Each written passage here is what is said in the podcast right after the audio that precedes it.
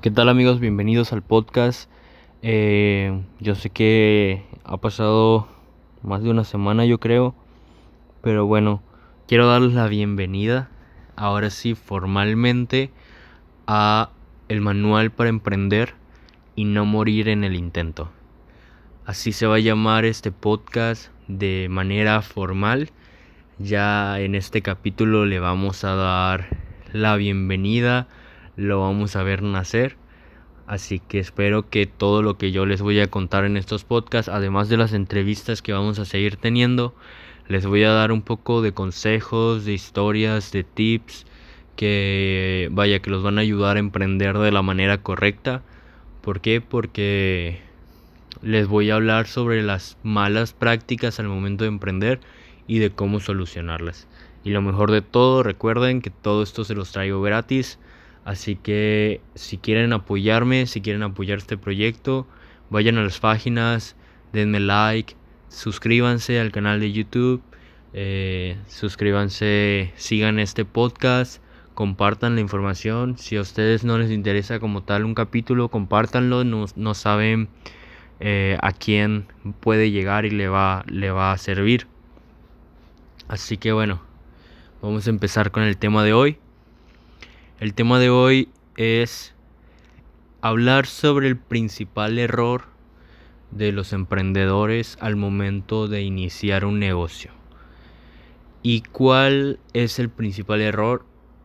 Y yo hablo de los emprendedores, pero bueno, aquí entran prácticamente todas las personas que, que quieren iniciar un negocio, que inician un negocio. Y este, este problema es la manera de plantear la idea la idea del negocio, ¿ok?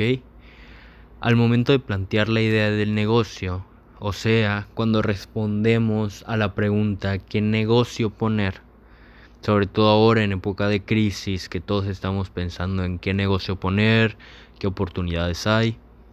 Bueno, la manera en la que respondemos a esa pregunta eh, la respondemos mal.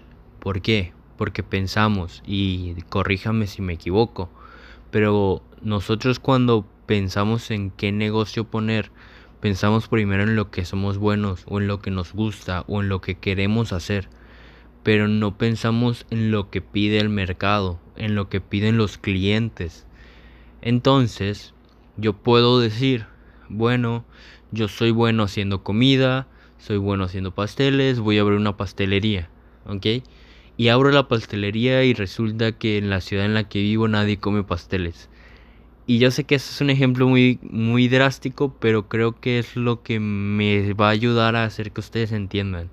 Que ustedes pueden ser muy buenos en algo y pueden pensar que algo va a funcionar, pero si el mercado no lo quiere, si el mercado no lo demanda, entonces no sirve para nada. ¿Por qué? Porque pueden ser los mejores pasteles al mejor precio, pero si en la ciudad en la que vives nadie compra pasteles porque a lo mejor los hacen, porque a lo mejor nadie come pasteles, porque a lo mejor está mal visto, no lo sé, puede haber muchos factores. Pero entonces, ¿cuál es el problema? Digamos, vamos a aclararlo bien. Cuando uno piensa en qué puedo hacer yo, qué quiero hacer yo, en qué soy bueno yo, y seguramente el mercado cuando yo saque mi producto, mi servicio me lo va a comprar. Esa manera de pensar es la que acaba con la mayoría de los negocios. Por eso los emprendedores o los emprendimientos duran tan poco en su tiempo de vida. Es decir, la mayoría de los emprendedores van a morir. Bueno, los emprendimientos, no quiero decir los emprendedores, de los emprendimientos van a morir a los dos años y los que queden, la mayoría de los que queden van a morir a los 5 años. Y de a lo mejor de 100 solo dos van a sobrevivir. ¿Por qué? Porque está mal planteado el negocio desde el primer momento en el que lo pensaron. Y ahora, ustedes dirán, bueno, ya me dijiste que hago mal. Ahora dime qué hago o cómo lo soluciono. Primero vamos a tener que ver las cosas de manera inversa. Es decir, Primero vamos a pensar en qué necesidades hay en el mercado, a quién se las quiero vender, y cuáles son las características de esas personas. Así que vamos a ir por partes. Primero, vamos a detectar a qué grupo de personas le queremos vender. Es decir, yo quiero venderle a, supongamos, a los jugadores de básquetbol de la preparatoria de por mi casa. ¿Ok? La preparatoria que está aquí cerca de mi casa. Hay un montón de muchachos que juegan básquetbol y quiero venderles algo. Entonces, pensando, vamos a pensar en el, en el ejemplo de la comida. Soy bueno en la comida. Entonces, ¿qué le voy a vender a esos muchachos de preparatoria que juegan básquetbol que tenga que ver con la comida? Y para eso tengo que analizar a esos muchachos. Tengo que ver qué tipo de comida comen, qué tipo de gustos tienen, si son muchachos profesionales en, el tema del básquetbol y cuidan su salud, no puedo llegar ofreciéndoles papas fritas o cosas así. Sin embargo, si veo que solamente son como hobbies y se reúnen y es más la fiesta que el juego, quizás podría llegar yo a vender botanas. Entonces, lo que tengo que hacer es observar y tratar de buscar la información sobre qué tipo de clientes son.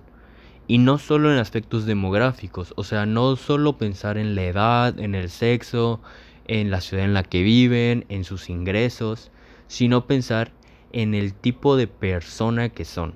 Aspectos más personales, más de consumo, más de, eh, digamos, ¿cómo podríamos decirlo? De costumbres, de todas estas características personales. Es decir, son, son chavos, eh, son muy. entrenan mucho tiempo, se cuidan, cuidan su alimentación, eh, a lo mejor ver si comen ahí, si llevan comida, qué tipo de comida comen, si son comidas preparadas o si son barras energéticas o cosas así. Entonces yo tengo que buscar toda esa información. Entonces, imaginemos que vemos, analizamos a los muchachos y vemos que son chavos que normalmente en sus entrenamientos consumen bebidas energéticas, eh, barritas de proteína, snacks, ¿ok? Snacks saludables que les den energía para seguir su entrenamiento, pero no comidas ya ya hechas o preparadas o completas. ¿Por qué? Porque a lo mejor en la hora del entrenamiento ya comieron y todavía no van a cenar. Entonces solo buscan un snack. ¿Ok? Entonces yo ya identifiqué, primero, quién es el grupo de personas al cual yo les voy a vender. Ya identifiqué sus características. Ahora puedo definir qué tipo de producto o servicio yo les quiero vender. Por decir algo, si yo sé que ellos entrenan a tal hora, que ellos entrenan tanto tiempo, que ellos comen cierto tipo de comida, yo voy a diseñar un producto que cumpla con esas necesidades o que se adapte a ese ritmo. Es decir, puedo preparar barritas de proteína y vendérselas y decirles que esas barritas de proteína, proteína que yo hago traen dos veces más proteína que las que compran en el, en el y se las vendo a dos pesos más caro que, que la que pagan en el Oxxo. Es decir, en el Oxxo pagan 25, a mí me pagan 27, pero trae dos veces más proteína.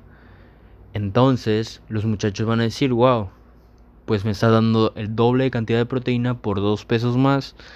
Pues bueno, vale la pena, ¿no? De todas maneras, es algo que yo ya consumo y esta persona me está dando algo que ya consumo y además mejorado. Entonces vamos a ir buscando, por ejemplo, podemos hacer esas barritas de proteína, podemos hacer cierto tipo de bebidas energéticas, podemos hacer algún tipo de, de sándwiches ligeros como para cuando terminen de entrenar, para que coman algo antes de llegar a cenar a su casa. Podemos vender a lo mejor algún tipo de de suplementos alimenticios, de algún tipo de, de preparados para entrenamiento, por ejemplo, batidos de proteína. Normalmente en los gimnasios, si se dan cuenta, si han ido a un gimnasio, eh, algunos han identificado que la gente quiere consumir los suplementos, pero no puede pagar de golpe la cantidad completa. Entonces te venden tomas separadas.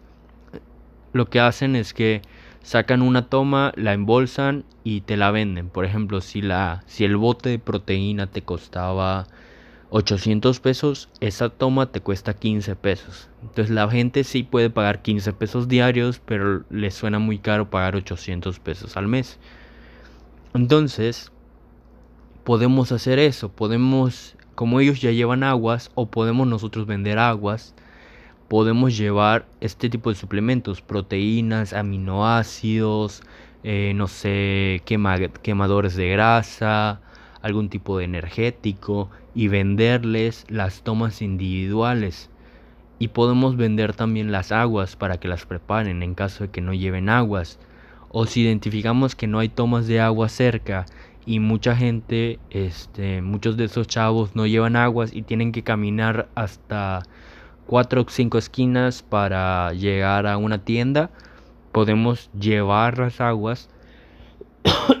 wow podemos llevar las aguas hasta ahí y cobrar 2, 3 pesos más del precio por ahorrarles esa vuelta. wow. Una disculpa, pero mucho trabajo. Entonces, este es el tipo de pensamiento que nosotros debemos tener. Primero debe de nacer de la demanda del mercado. ¿Qué quiere la gente comprar? Qué compra la gente, cómo lo compra, cuáles son sus gustos, cuáles son sus preferencias y basándonos en eso, nosotros decidimos de qué manera intervenir, solucionar los problemas, eh, satisfacer las demandas, complacer los gustos de los clientes. Así, si pensamos de esta manera, no hay una excusa que ellos puedan dar al momento de comprarnos nuestro producto. Y bueno, emprendedores, eso es todo por el capítulo de hoy. Como ven, es una sección un poco más corta, un poco más digerible. Espero que les guste, espero que me den sus opiniones. Les voy a estar dando más episodios así. Este va a ser, digamos, el formato eh, formal, el formato fijo de, de este podcast. Eh, y las entrevistas van a pasar a ser un complemento debido a que en estos tiempos de crisis pues sí tenemos las herramientas digitales pero es un poco más complicado porque todos están trabajando desde casa y tienen muchísimo trabajo o están buscando qué hacer para salir adelante. Y bueno espero que esta crisis no les esté afectando tanto. Espero que estén sanos. Espero que les vaya bien Espero que estén preparados para salir adelante cuando todo esto acabe y nos vemos en el siguiente capítulo.